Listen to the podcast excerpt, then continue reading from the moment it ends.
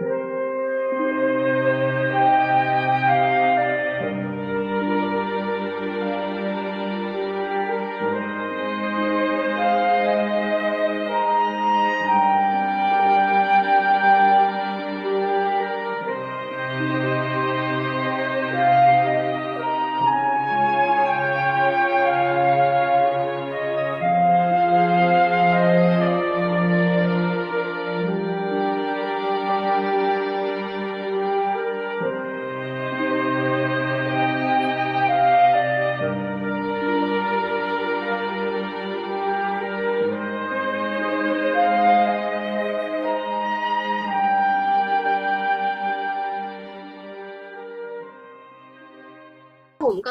辱骂了皇帝和果郡王两个不中用的东西，那么这个剧里有没有难得过关的男性角色啊？苏培盛，苏培盛，确实是苏培盛。讲解一下，因为我作为一个只看百度百科的人，我其实没有就是感受到苏培盛的戏份有多少，但我知道他在皇帝身边应该是出场机会很多的，是吗？能不能大家给我详细讲解一下苏培盛是为什么难得比较好？在说到苏培盛的难得之前，我觉得他是作为一个人的仁德 非常好的人。就他吸粉不仅仅是因为他后期对锦溪的照顾，更是他作为一个人非常讨人喜欢。就他作为皇帝身边的最大的太监，他其实已经活成了。一个人精，皇帝的一个眼神，他就立刻明白皇帝的心思。但是是他有一个这样子离皇帝那么近的位置，他并不是一个喜欢玩弄权术或者说目中无人的人。他相反，他其实对每一位不管是位分高低的小主，他都非常的尊重。通常只要是一个对苏培盛有一些最基本的尊重的人，苏培盛也一样会尊重他，在每个人面前都表现出非常低调、非常理解，而且说话说话也尽量让别人舒服，也真心实意的尊敬他人。他只会对一类人不好，对他或者欺负他手下的其他太监的人，比如他对前妻的妙音娘子还有丽嫔就非常的不屑，就是因为丽嫔之前欺负小夏子，让小夏子用手剥核桃。不是丽嫔，不好意思，是那个妙音娘子。而丽嫔的话，就整天说太监就是没根儿的东西，包括后期就是他对瓜尔佳氏恨之入骨，也是瓜尔佳氏建议拷打锦汐。对，而且我觉得他作为一个奴才，他最重要的他没有狐假虎威。比如说安陵容站在外面等很长时间，他说：“哎，那奴才再给您去通报一下皇帝，皇帝现在真的没时间见你。”虽然是他这个是在维护他老板的形象。和利益，但是你是感觉他对这些妃子还是有一些比较有人情冷暖的体察的。然后我看就 B 站有段时间弹幕都管他叫苏妃，就是 他就像皇帝的一个妃子一样，就是特别懂得察言观色，然后特别知道大家在整理场中都是什么地位，然后要得到苏妃的点头认可，你在这个宫里面活的时间才会长一点。即使后期就是苏培盛和锦溪经历过对食事件，被送到慎刑司拷打之后。当他回到皇帝身边，皇帝对他说：“回来啦。”然后他建议他跟锦溪断了，但苏培盛直接跪下来说：“他跟锦溪，他真的很喜欢很喜欢锦溪。”苏培盛知道宫里的规矩，也经历过这些严刑拷打，但是他的内他坚持的东西，他还是不愿意放弃的。他对锦溪是真的真心。作为一个好人，他对周围的小主也是非常的照顾。我几乎没有看到苏培盛本人把腰站直的情况。在场景里面出现，他可能只有回家才能把腰站直了，平时他全是弯着腰在跟每一个人说话。我对 Y Y 老师做一个补充：苏培盛前脚对皇帝说他对锦汐是真心，他不想和锦汐断了；后脚就对锦汐说：“我知道你当时和我在一起是为了甄嬛，现在我们成了全宫人的笑柄。如果你不想继续跟我在一起，我们可以断了。”他在皇帝面前维护锦汐，是因为他希望皇帝知道他对锦汐是真爱。但同时，正是出于他的这份真爱，他才尊重锦溪的决定。他知道锦溪如果没有像他爱锦溪一样那么爱他自己的话，他会宁愿给锦溪自由。请问这是哪一集啊？我有点想去看一下。五十五集之后，六十三集之前。大炫耀知识的水平开始了。谢谢谢谢指路，我一定会看一下这一集的。那所以这个就是苏培盛的高光时刻是吗？他真的出场概率特别高，就但凡有皇帝在的时候，他就会站在旁边。而且这个演员真的要，我就点名夸赞他，因为他是一个台湾人，然后但是他口音就是完全没有问题，就是他自己用的原声。我觉得各种礼仪的那种呃表达、肢体语言什么的，真的是对这个角色吃的很透的一个演员。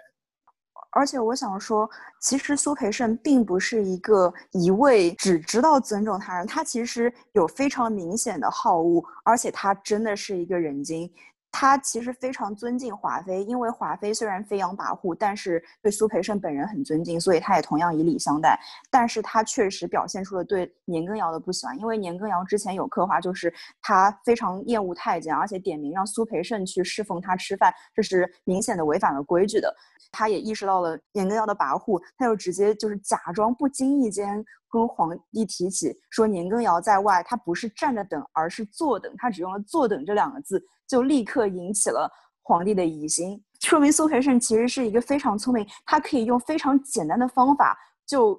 嗯，就整了他不喜欢的人，但在这样的基础上，他也只是以直报怨，只有侮辱过他或者对他不尊敬的人，他才会这样子。对于其他人，无论地位高低，他都以礼待之。我觉得这是他非常难能可贵的地方。好的，对苏培盛这个人，我现在有了一个充分的了解，也产生了兴趣。那么，除了苏培盛，还有其他人吗？来给我讲讲吧。温实初这个男人值得梅庄姐姐爱吗？我觉得是这样子的，温实初他确实是一个非常好的男人，而且他真的很有能力。但另外一方面，我觉得可能是因为他太好了，我审视他的时候几乎是完全以现代女性的视角去审，我根本就不去考虑说他在古代是什么样子。就我会，我会很认真想说，如果我在现实中认识一个像温实初这样子性格的人，我会不会喜欢他？我会不会愿意和他在一起？我觉得不会，他确实有很多那种备胎特别经常有的品质，就是他很多时候沉浸于自我感动之中，他会觉得说是我只要帮你做了一些事情，我我就需要得到一些同样的回报。他也许不是说你必须还我，他没有这样的说你欠我的这种意思，但是他会有一个这样子的小小的期待。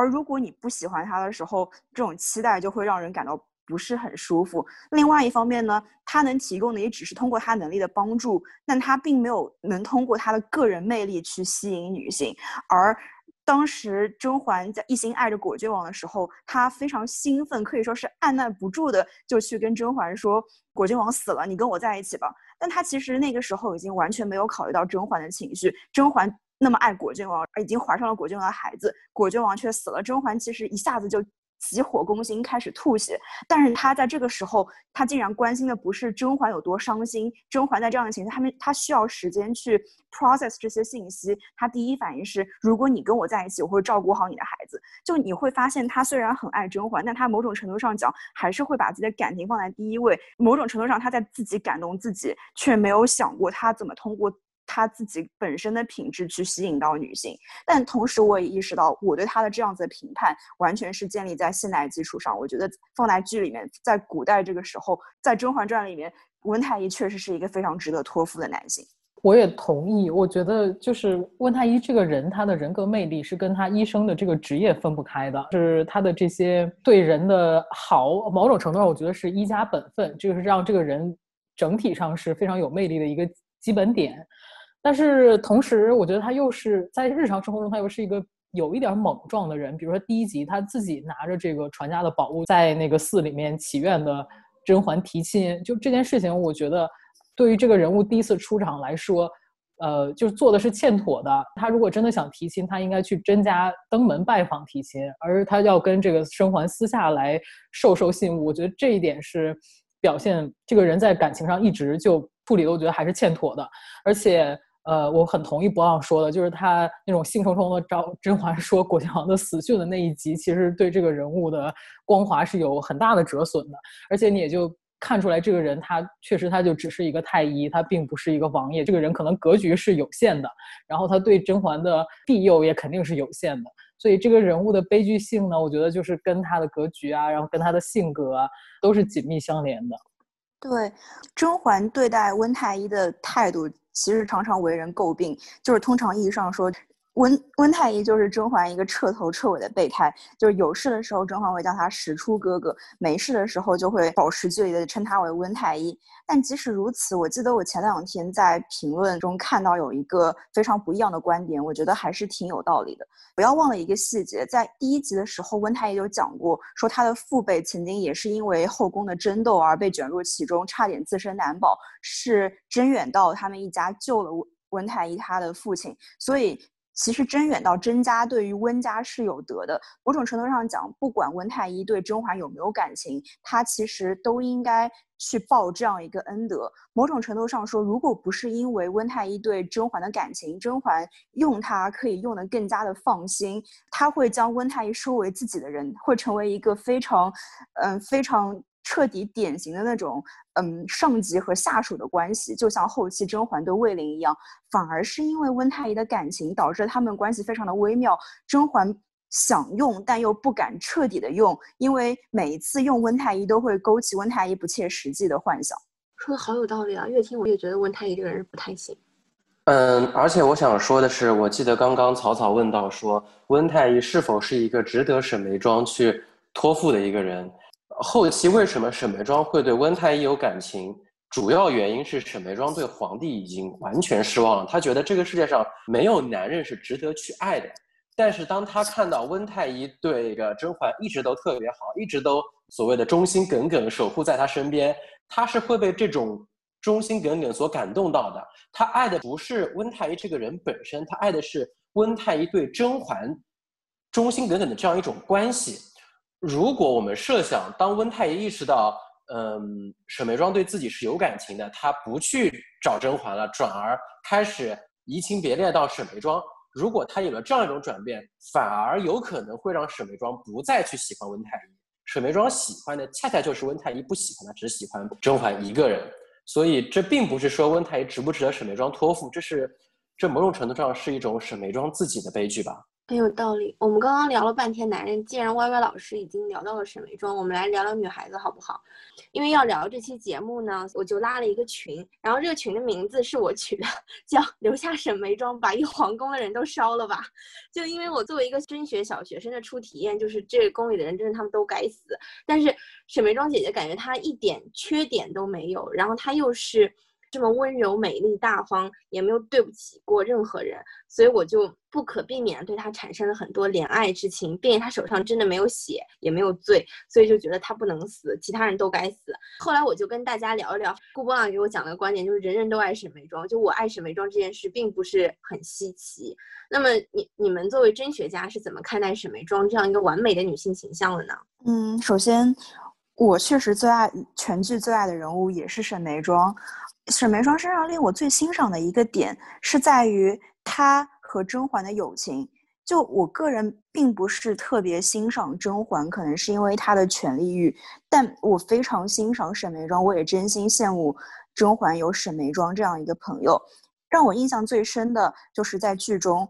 沈眉庄曾经向甄嬛吐露真心话，说从小我和你长在一起，虽然。嗯，他的父亲比甄嬛的父亲地地位要高，但是他并没有觉得自己的地位比甄嬛高，他反而非常羡慕甄嬛，因为甄嬛处处都比他优秀。但是在这样的环境下，他并不会因此而嫉妒甄嬛，或者说心里不平衡，他只会告诉自己说，他要真心欣赏甄嬛，同时就他会和甄嬛选择不一样的展示自己方式，比如甄嬛会跳舞，他就选择弹琴，他可以通过不用。正面的去竞争的方式，一样让自己追求优秀，但同时保持自己与其他优秀女性的友谊。而同时，他之前虽然一开始他最先受宠，但是在甄嬛受宠之后，他心里多多少少会有一些那种非常本能的吃醋，但他其实能很好的平衡这种情绪。他会知道他和甄嬛的友谊是大于他们与皇帝的关系，他们是不是互相争宠这样子的层面的。同意，歪歪老师先说吧。你是不是也要夸他？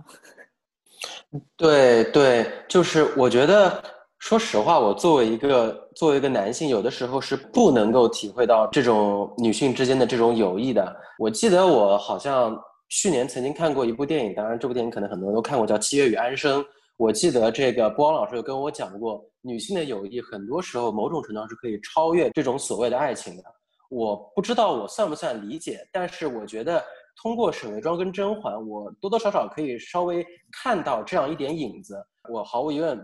全剧最喜欢的角色是沈眉庄。我特别喜欢沈眉庄的一点在于，沈眉庄是一个自始至终都非常清楚后宫这个局势的一个人。他自己不想做什么事，他自己不愿做什么人，他就不会去做。他会保持着自己的初心。他知道皇帝是一个无可救药的人，他就从来都不会想去争宠。他只是想在这个后宫活着，有时有时候帮帮甄嬛罢了。但是他要是想争宠，当然要给肚子肚子里的孩子找个爹。他只需要做一件事情，就可以让皇帝乖乖的来找他。就是他，所以说他从各方面而言都是一个非常非常好的角色。就是他的人很好，他的性格很好，他很有想法，他也不愿意同流合污。我觉得这点是我非常被沈眉庄吸引的理由。我想再补充一点，就是沈眉庄一直让我想起一个人，就是《红楼梦》里的薛宝钗。她在就是爱上温太医之前的各种性格表现，都和薛宝钗非常相似。他进宫和甄嬛的目的是不一样的。甄嬛她其实不想进宫，却是因为长得像纯元皇后而入选，所以甄远道一直叮嘱她，让她不要争宠。而沈眉庄是一直被家族训练的，就是为了入宫当嫔妃，所以她母亲教她走路的方式，会让她在就是太后问话说读过什么书的时候，说只读过女训。就是她是家族专门用来训练去进入后宫当妃嫔，她也心里很清楚，就是当妃嫔不是为了爱情，不是为了争宠，而是为了家族的荣耀。所以她进去之后是以一个大家闺秀的身份，但同时她不是不能理解这种小女儿的感情，就像《红楼梦》中的薛宝钗一样，她其实明白很多道理，但她同样会教育黛玉不要看西厢，她会说她以前其实。都看过，他也知道这一切，但是他知道有些是更重要的事情。就沈眉庄心里有有一些格局是超出了单纯的那种女儿，嗯，小女儿的感情。他也知道有一些事情需要把握。他整个人总的来说是一个知道识大体、格局高的人。但是即使如此，当他对皇帝心灰意冷的时候，他有一个超出了时代、非常符合现代女性视角的一个表现。就是他知道，他这一辈子为了家族，为了那种母家的荣耀，他牺牲了很多。他知道他要尽自己的责任，但在但在他尽责任的同时，他也想活成他自己，他也想追求真我。于是他通过向太后尽孝的方式，一方面巩固自己在后宫的地位，一方面完成家族的使命。但是他却毫不顾忌、勇敢的去追求对温太医的爱。我觉得正是这样，有一层升华。他。有薛宝钗的格局，但同时也拥有现代女性追求独立自主的这样一个自由的体现。嗯，我以前也是全心全意爱沈眉庄这个人，但是就是最近我重新看的时候呢，我对她稍微就是有了一点点别的看法。但当然也不是诟病她这个角色，我觉得她作为一个大家闺秀的女孩，她还是稍微有一点点 judgmental。嗯，但是这个不是她的人的缺点，可能真的就是她呃生长的这个环境带给她的先天上的一些性格。比如说，我觉得他对安陵容从始至终，他也没把安陵容当成利益小团体当中的一部分。就是他总我他当然是没有表面上说过说你出身不好，或者是你不能跟我们一起玩什么的。但是我觉得他对安陵容的态度跟对甄嬛就是非常非常表面的那种明显的区别，而且好像有很多的细节分析他呃在现场真的不是特别顾及安陵容的感受。所以可能这个也是导致后来安陵容跟甄嬛两个人就是渐行渐远。这个沈眉庄在其中起到的绝对是有一些些负面的影响。但是像我说的，我没有因此就想批判这个人物，我就是觉得她这样出身的女孩，她身上就是会带着这种傲气，她可能眼里就是看不见一些事情，而且跟她这个人耿直的性格也是有关系的。嗯，所以薛老师，嗯，这一点我不是很同意啊。嗯。就是我之前也看过分析，我会看到说，其实，在一开始沈眉庄跟安陵容的关系就没有很好，某种程度上讲是被硬拉成为三人组的。就是在选秀的时候，确实是甄嬛解围，而沈眉庄跟安陵容其实是没有任何的互动的。沈眉庄对安陵容，她从一开始就没有很深的交情，我反而会觉得说，甄嬛有很多行为是体现出对安陵容的不屑，而沈眉庄只是对所有人都保持了一种距离，就你很难说她对安。安陵容的态度不是他对其他除了甄嬛以外所有妃嫔的这样子一个冷淡而礼貌的态度，反而是甄嬛有很多表现，比如把安陵容送给她的浮光锦转手送给浣碧，这样流露出了不尊重。嗯，我同意，但是我觉得因为那个时候甄嬛跟安陵容玩的也比较近，而且去呃，就入宫之前都住在他家，所以我觉得某种程度上，好像你是说大家玩的比较多，是不是你也应该稍微接纳一下这个人，成为你们小群体当中的一部分？嗯，但是这个我也同意你讲的了，他确实对所有人都保持一定距离，而且没有特意虚情假意的说我就是跟你特别特别要好。嗯，所以我是觉得他呃，就是这种，我觉得他还是有一点点 judgmental，嗯，但是这个不会上升到我对这个人负面的评价。我印象很深的一个点就是，安陵容在害死沈眉庄之后，她在那里一边喝酒一边对沈眉庄说话。她她的意思就是，就是，嗯，沈眉庄是我对不起你，我害死了你。我其实跟你之间是没有什么仇恨的。我其实恨的是甄嬛。我杀你纯粹是因为你是甄嬛在这个世界上最在乎的人之一。你死了，甄嬛甄嬛会很伤心，所以我因此开心。就我觉得这个很能体现他们三个人的关系。就。如果沈眉庄真的有非常 judgmental 的话，我觉得安陵容会非常介意。像安陵容这样子一个比较狭隘、嫉妒心很重的人，他反而就是根本不在乎。就有可能是，嗯，沈眉庄对所有人都很冷淡，安陵容就是他已经习惯了，或者说安陵容他自己也意识到他们关系只是没有进到那一步，他反而会非常非常在意甄嬛，而且他在死前也对甄嬛说：“我最恨的就是你。”这个讨论我也可以参加，竟然因为我今天。刚刚看了这一集，我还记得那一顿闷酒，然后很苦的样子。最后是对眉庄姐姐在天之灵说：“记住是甄嬛害死了你。”这个镜头我印象非常非常深刻。眉庄只是安陵容她自己觉得自己和甄嬛斗争夺权当中的一个牺牲品。当然，就是安陵容她这样讲的时候，我我也看不到她内心有多少愧疚。她好像做这些事，她都觉得是她应该做的。她受的苦要这宫里每一个人都给她偿还。这也是我。始终都没有办法对安陵容这个人产生同情的根本原因吧。针对齐老师之前的发言，我突然想到，在眉庄听说甄嬛劝华妃复位的时候，她其实对甄嬛是有一些怀疑。但即使如此，在安陵容向沈眉庄告密的时候，沈眉庄还是就可以说是训斥了安陵容，就直接说你管好你自己的事情就行了。如果甄嬛有什么事情，她会主动来告诉我，不需要你多嘴。然后安陵容特别。不开心，因为他觉得是沈眉庄对他大不敬。然后我心里就在想说，就是沈眉庄，你为什么要跟安陵容这种人这样子说话呢？就是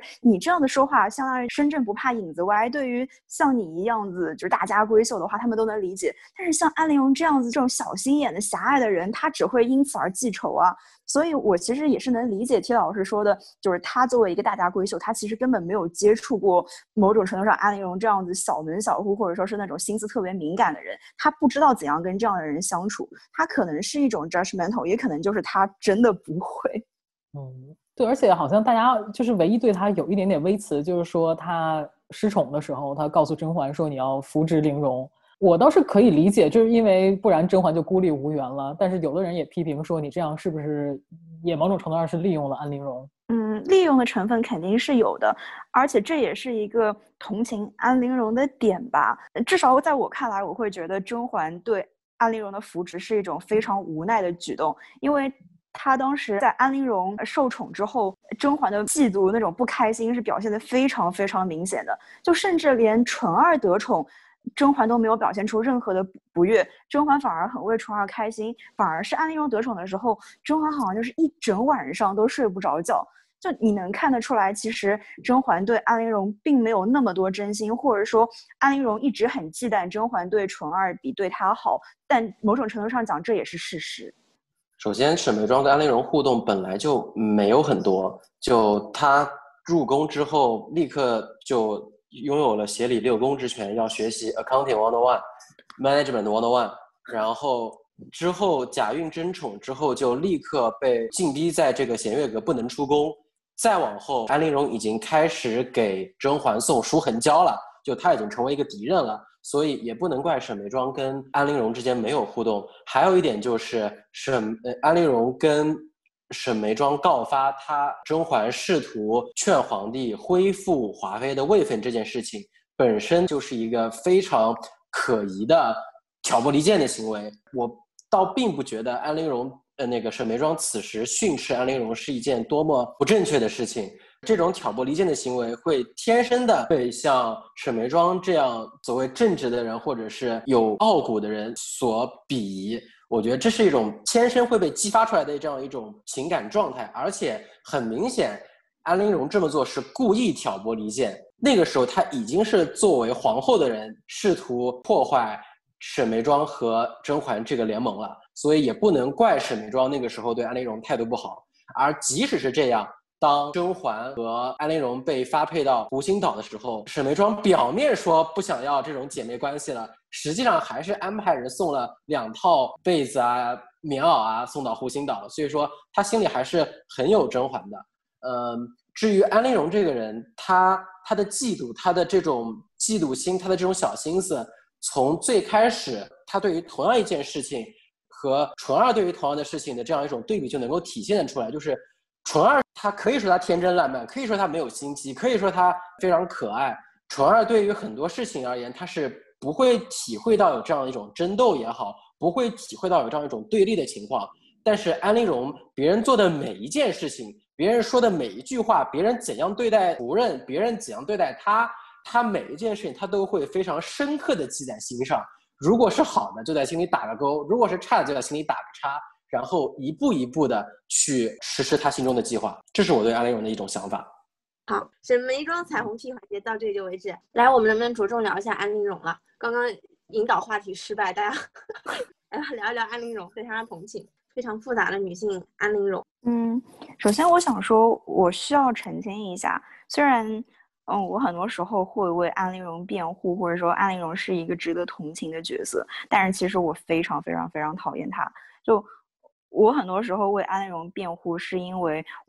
我确实觉得甄嬛对待安陵容并没有很好，而甄嬛她确实做了很多会让安陵容误解。甚至说，就是你哪怕不是一个像安陵容这样子敏感的人，都会有一点介意的行为。更何况，就是还有宝娟皇后这样子的人在试图对他们挑拨离间。所以说，安陵容的背叛可以说是一种背，嗯，是一种必然。但是尽管如此，我依然不喜欢安陵容这样子的人，是因为甄嬛的很多行为并没有表现出对安陵容的尊重，但是她却很多时候却会下意识的把将其理解为是因为自己的小门小户出身。我会认为，很多时候甄嬛也好，或者其他人也好，对安陵容的一些不屑和忽视，是来源于她自己本身，而不是在于她的家庭出身。就你会知道，就是后宫里面会有一些那种龙套的妃嫔会嘲笑安陵容的出身，但是你们都知道，就是在剧里面，他们不是主角，他们也不是那种就真的很得皇帝宠爱的人。明面上他们是会把安陵容当一个敌人，他们会。对安陵容羞辱，或者说会看不起安陵容，但是并不完全是源于她的家庭出身，而安陵容会把家庭出身当做一个她决定她身份的最重要的品质，以至于她首先开始自怨自艾，她不会意识到自己的长处，在这样的情况下，他就会更加的敏感，产产生更多的嫉妒心，这是我最不喜欢他的地方。安陵容的长处是什么？是唱歌好吗？她有很多很多长处，她会调香，会唱歌。而且在后期，当他嗓子被毒了之后，他还会练兵息。你你能看出，他不仅是有一些技能，而且他说明他是一个非常刻苦的人。他知道自己在某些先天的上面没有优势，所以他会通过努力来做到和别人平起平坐的地位。而且他某种程度上，他其实是一个很有心机的人，就可以说他软实力、硬实力都有。好的，学习了，感觉确实是个厉害人物。在另外一方面呢，就是虽然甄嬛对安陵容并没有特别好，但这是出于安陵容自己敏感的性格。就你也得承认，像纯儿这样天真烂漫、没有心机、也不是很敏感的人，不管他家境怎么样，你跟他相处都会更加舒服一些。而沈眉庄的话，因为跟甄嬛自幼是朋友，所以感情更深，这也是无可厚非。而安陵容的话，她其实被挑拨，也是有非常明显她本身的原因在。就是她会觉得说，嗯，比如她父亲之前犯罪，有了一个把柄，然后她以为是皇后解围，虽然之后是甄嬛解围，就尽管甄嬛解围没有让她知道是皇后有意为之，但是她会觉得说，嗯，没想到我的两个姐妹没有真的能帮我。她其实没有意识到，就是说，如果甄嬛和沈眉庄真的要帮她的话，需要付出很大的代价。她她一方面会觉得说，你。你只要没有真心帮我，你们就不是真心待我。另外一方面，他还会觉得说，不管你们是不是真心，你们两个和我一样是刚入宫的嫔妃，你们帮不了我，说明能力有限，我就立刻得找一个皇后这样的人攀一个高枝。就是他其实自己本质上也是一个拜高踩低、非常慕强而练权的人。也正是因为如此，他会如此自怨自艾。说明他比任何人都看重家世地位，看重权力，而那些没有那么看重的人就不会因为这个 judge 他，偏偏他在 judge 他自己。对，我完全同意波浪说的，而且这个人身上的缺点太多了，然后就是他是一个在播出过程中大家特别恨他的角色，那我觉得所有这个人身上的缺点，在很大的程度上真的是因为。呃，原生家庭带给他的一些事情，或者说在那个价值判断的体系之下，他这样出身小门小户的，呃，没见过世面的女子，然后在宫里面就是寸步难行，而且他的原生家庭，他这个虽然是嫡出的女儿，但是呃，原配的妻子在这个家里面特别的不受重视，他所以他从小就明白这种人情冷暖，明白这种大家的呃对于出身不好呃大家对于这种弱势人的这种歧视。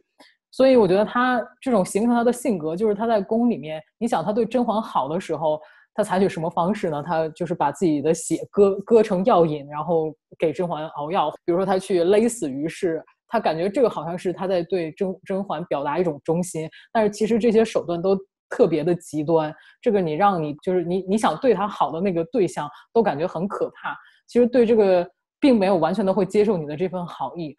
呃，所以我现在会。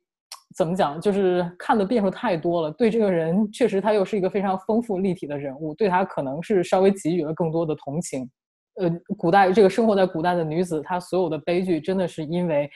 她的原生家庭带给她很大很大的负担，而且她进宫之后又非常的不幸运，本人性格又非常的敏感多疑，就是她的这个结局，我是没有什么意义的。但是形成她这个悲剧结局的，是因为她的原生家庭和她的性格。嗯，针对 T 老师的，我想做一个补充，就是说到这个的话，我感觉我们的话题又会回到渣男批判大会。因为安陵容的原生家庭最惨的一点在于，他的父亲明明有一个原配妻子，但是而且原配支持他，但是他还是就是相当于甩了原配去宠幸那些妾室，而且就是让妾室的地位超过了原配，以至于妾室的小孩欺压安陵容，然后他的他的母亲就是甚至为了。如果说我没记错的话，是刺绣刺瞎了眼睛。就你会发现，某种程度上讲，安陵容她的原生家庭出了那么多问题，其实都是因为她的父亲太渣，然后这影响了她母亲的命运，更影响了安陵容的命运。而对于安陵容来说，她其实很多时候她祈求的是一种自由。就是死亡这个结局，我也没有任何意义。但她确实是一个悲剧，但也不是一个最最彻底的悲剧，因为他自己说，他觉得死亡是他唯一自由的选择，对他来说，死是一种解脱。对，而且感觉他父亲不是那个时候押送粮草中间被劫，你也不知道他是不是可能中饱私囊，然后最后造成这种结果，所以就感觉他父亲真的是一个人品特别糟糕的人。是的。然后说到安陵容，我有点想提一提浣碧，因为这两个人其实都是。嗯，怎么说？心比天高，命比纸薄。他们都渴望着往上爬，他们都希望得到他们所处的阶级没有给他们的东西。但另外一方面，就他们因为自己本身天生可以说是原生家庭不行，或者说是因为格局在那里，他们做的都没有很好，因此而常常为人诟病。很多人非常不喜欢安陵容和浣碧，但我有一个奇怪的偏好，就是我虽然很讨厌安陵容，但是还挺欣赏浣碧，甚至说是非常同情浣碧。因为我觉得浣碧和安陵容最大的区别在于，就是浣碧她真的是甄远道的亲生女儿，明显知道这一层的情况下，我觉得甄嬛对浣碧真的非常非常的糟糕。我非常能理解浣碧的这样子的这种心理不平衡。她比起安陵容有些时候那种空穴来风的，觉得所有人都看不起她的出身，浣碧更有理由。对甄嬛有一些心理的不平衡，所以她前期背背叛过甄嬛，是因为看到自己的姐姐没有为自己找任何出路的这种意愿的时候，她希望自己能为自己挣到一个出路。但是当甄嬛告诉他说：“我知道你是我的亲妹妹，我也会好好对你，我会帮你找一个好处的时候，他就死心塌地的跟着甄嬛。另外一方面呢，就是他其实是一个非常勇敢、非常想为自己。争取的人，很多人会说他作为一个丫鬟，他不像刘珠一样，他心思很乱，整天想着有的没的。那我在想，就是如果你放在现代语境下，就是你怎么忍心去指责他说，就是你出身不好，所以你就活该待在你自己的阶层呢？浣碧他其实也不过是有了一些现在那种想突破自己阶层的想法而已。但他就是在知道甄嬛知道自己是亲姐姐之后，依然会对甄嬛死心塌地。他勇敢的追求真爱，他一开始想通过勾引皇帝的方式上位，但是之后发现了果郡王，他爱上了果郡王之后，即使皇帝想纳他为妾，他也坚决拒绝。他会想办法设计让自己争取更多和果郡王相处的机会。我觉得他是一个很勇敢的追求的人，而且在他知道甄嬛是他姐姐之后，他也不会去做伤害甄嬛的事情。我同意波浪之前说，浣碧早期他特别想往上爬，但是当甄嬛声称说他会给浣碧找一个好名分、找一个好人家之后，他就对甄嬛特别忠心耿耿的这样这样一条线。而且我想强调的是，浣碧作为一个婢女。她为什么不可以有自己想要的命运？她为什么不可以去，比如说追果郡王？我觉得浣碧这种角色是特别受到这种现代思想所影响的一个角色。他的确有自己想要的，他也会为了这个想要的去争取去做一些事情。但是他至少没有像安陵容那样做那么多可怕的事情。他也的确有机会和果郡王进行接触，甚至说到那个到后期，因为小象的事情，果郡王的。荷包里发现了小象这件事情，如果不是浣碧当时站出来帮果郡王和甄嬛解围，这件就是果郡王跟甄嬛私通这件事情就会立刻被发现，等待着两个人将会是灭顶之灾。所以很多人觉得浣碧是在利用果郡王，利用甄嬛，但我觉得他在那个场景下所有的事情是在保护甄嬛和果郡王，而且他只要有一句话说的不对，被这个多疑可恨的皇帝发现一有问题。他会是第一个被处决的人，他的结局很悲惨，但是他至少他努力过，他争取过，他不后悔。哎，但是关于小象那个问题，我我先追问一下啊，就是关于小象那个问题，是不是叶澜依后来有跟甄嬛讨论过，说是不是浣碧自己不小心把那个小象在宫宴上掉出来的？我不知道歪歪老师，你有没有想？如果我没有记错的话，原著里面好像就是这样。原著里面好像有写是浣碧故意弄的。那我觉得是不是浣碧故意弄的，其实不影响他整个人的性格。就是我我会觉得，如果他这个时候确实某种程度上利用了果郡王，但是如果果郡王就是会接领子的话，果郡王应该就是顺势找一个台阶下，这样子浣碧确实得到了自己想要的东西。然后关于果郡王的感情的话，就是你确实是可以说感情不能强求，果郡王不喜欢他就是不喜欢他。但是我觉得某种程度上讲，就是他对果郡王单方面的追求是不能不应该被谴责的。尤其是他喜欢果郡王，其实远远的早在甄嬛喜欢果郡王在之前，所以我并不会觉得说浣碧到底是他故意还是嗯无意间就是让这个小象掉下来，我我不觉得这影响我对他本人的判断。我觉得我就是这一次重看的话，我觉得浣碧这个人吃亏就吃在他没有文化，就是是 太可怜了。他有很 对的，他他他没有文化，这个没有办法。他那个时候，他作为婢女，他是没有机会读书的呀。啊，你可是你们有没有记得，就是当时甄嬛说杜甫的什么第六阙诗，留珠关口就来，浣碧完全就懵的状态。就是说，肯定他们当时有机会跟小姐一起去上学堂的机会，但是觉得浣碧可能就花心思在打扮自己、花枝招展上面，但是刘珠好像这方面还是稍微强一点。对，就刘珠知道那个射人先射马，擒贼先擒王。对。至于这个，我想说的是，就是我觉得浣碧和刘珠其实都没有受到一个很好的引导，很有可能就是他们在陪。小姐的过程中，他们就潜移默化的学到一些，但是刘珠是一更加忠心耿耿的忠仆，所以说他会学到一些，而浣碧有别的心思。我觉得这也是体现他们性格，就是浣碧她自始至终就是一个有别的心思的人，因为她不满足于自己的命运，她不希望只当一个长姐的婢女，所以说。当他是本职工作只是服侍长姐的时候，他没有跟着长姐一起好好读书。但我一同时印象很深，就是当他甄嬛和果郡王在谈恋爱的时候，他们在对诗，然后浣碧就直接对甄嬛说：“我想好好念书，因为他发现他没有文化成了他和王爷对话的一个非常大的障碍，所以他想努力学习。”就我觉得，我总的来说还是对浣碧的这种行为持欣赏态度。我会觉得。他没文化真的是一个短板，有些时候连我都看不下去。但他就是在他意识到这一点之后，他会努力的去争取，而且这个争取就是并没有像安陵容一样小心思用在真的伤害别人。嗯，而且我觉得就是好像十七爷后来更喜欢孟静娴，是不是也因为孟静娴大家闺秀小姐可能稍微懂一点诗词歌赋什么的，两个人稍微有更有一点共同语言。然后浣碧就是一个大管家，而且孟静娴毕竟是政治人物，用雍正的话来说叫亲王娶亲，最不重要的就是感情。孟静娴毕竟是大臣的女儿，而且为了果郡王很多年都不出门见人，也不嫁人，果郡王必须得对她好，这是政治任务。那我就更不能理解了，就是虽然孟静娴是政治任务，但是浣碧的话可以说是保她和保甄嬛的命的任务，这是保命任务，难道不应该更重要吗？但是无论是保命也好，还是政治也好，果郡王做的似乎都没有很好，他的心思还在甄嬛身上。这倒是真的，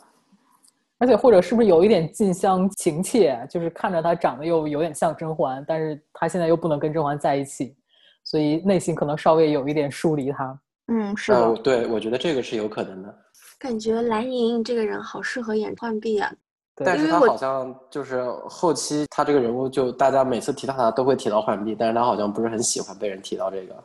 啊，这样子啊，但他真的性格还有演技，我觉得都蛮适合浣碧这个角色。因为我对蓝莹的了解要多于对浣碧的了解，然后我现在听你们解说，我就觉得就是他来演真是再合适不过的人选。嗯，我想谈一谈就是权力这样一件事情。就我个人感觉，我觉得《甄嬛传》原著的设定的话。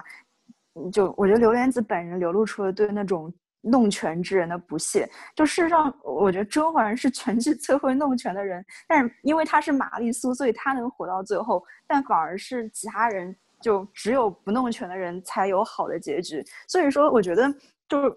看原著或者说看之前的某些表现的话。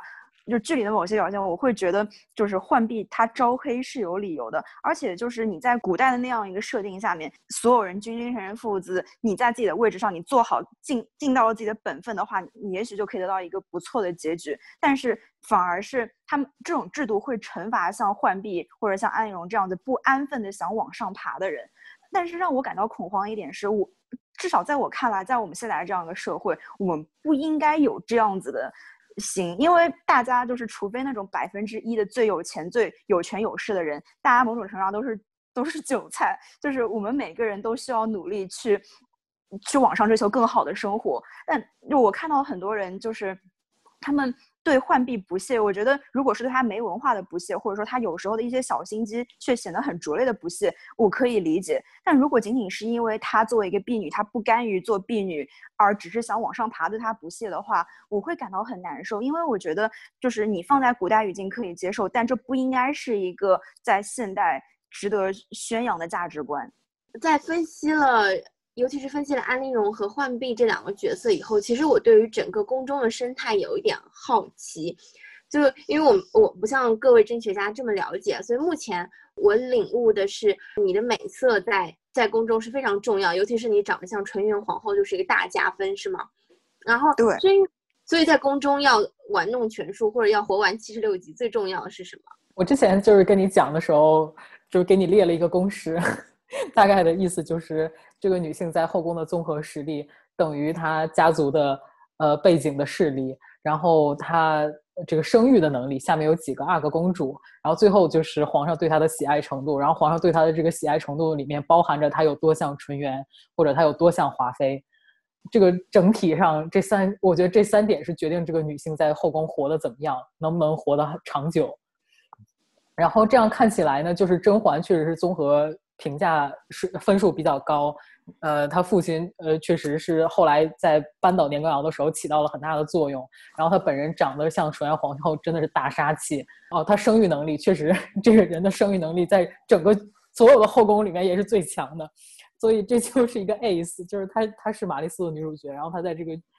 确实是在这个剧里面是具有最强的综合实力。其他的女性，我觉得多多少少还。就是有一些扣分项或者怎么样的，像安陵容这样可能就是一个不占，然后他嗯能活到最后，就是需要一些非常阴暗的手段。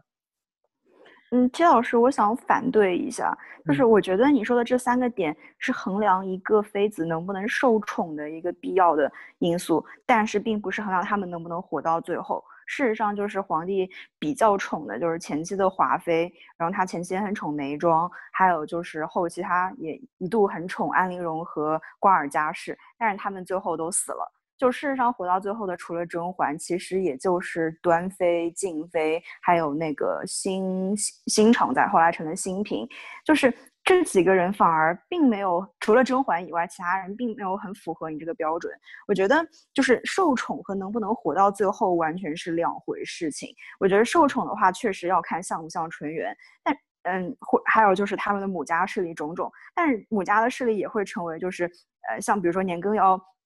就是。因为年羹尧，所以导致华妃没有生孩子。华妃没有生孩子的话，也会导致她之后的地位不稳。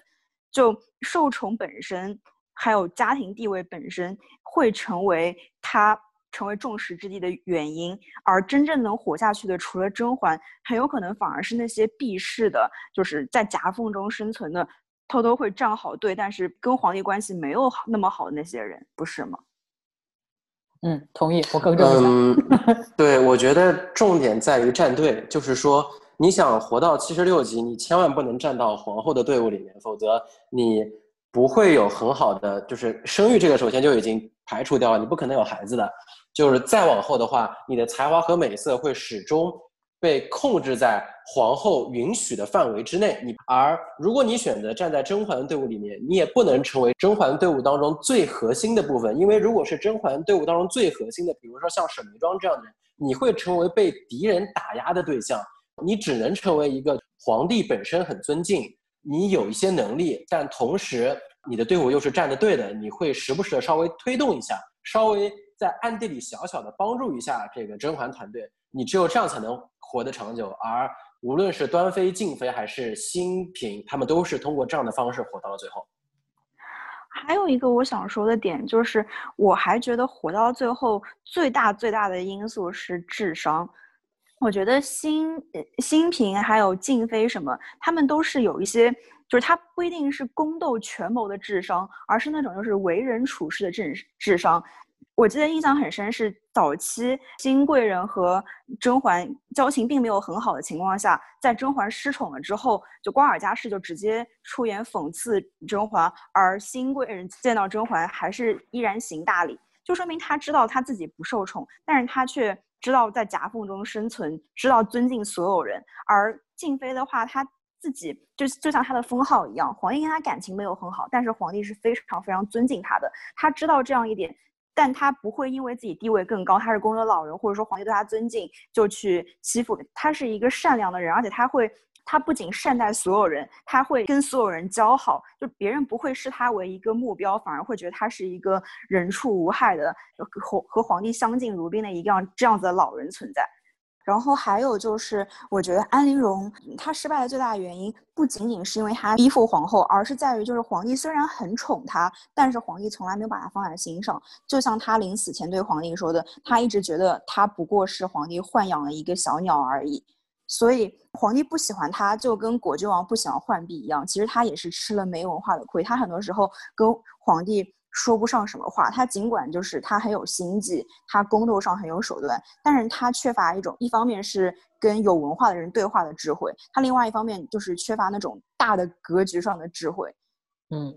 对，我觉得这一点这个剧的价值观还是挺正确的，就是真的还是要教育人要多读书，就像端妃这种都可以跟皇帝讨论孟子，然后借古喻今，借他物说眼前事，就这个能力，我觉得在后宫混还是挺重要的。是的。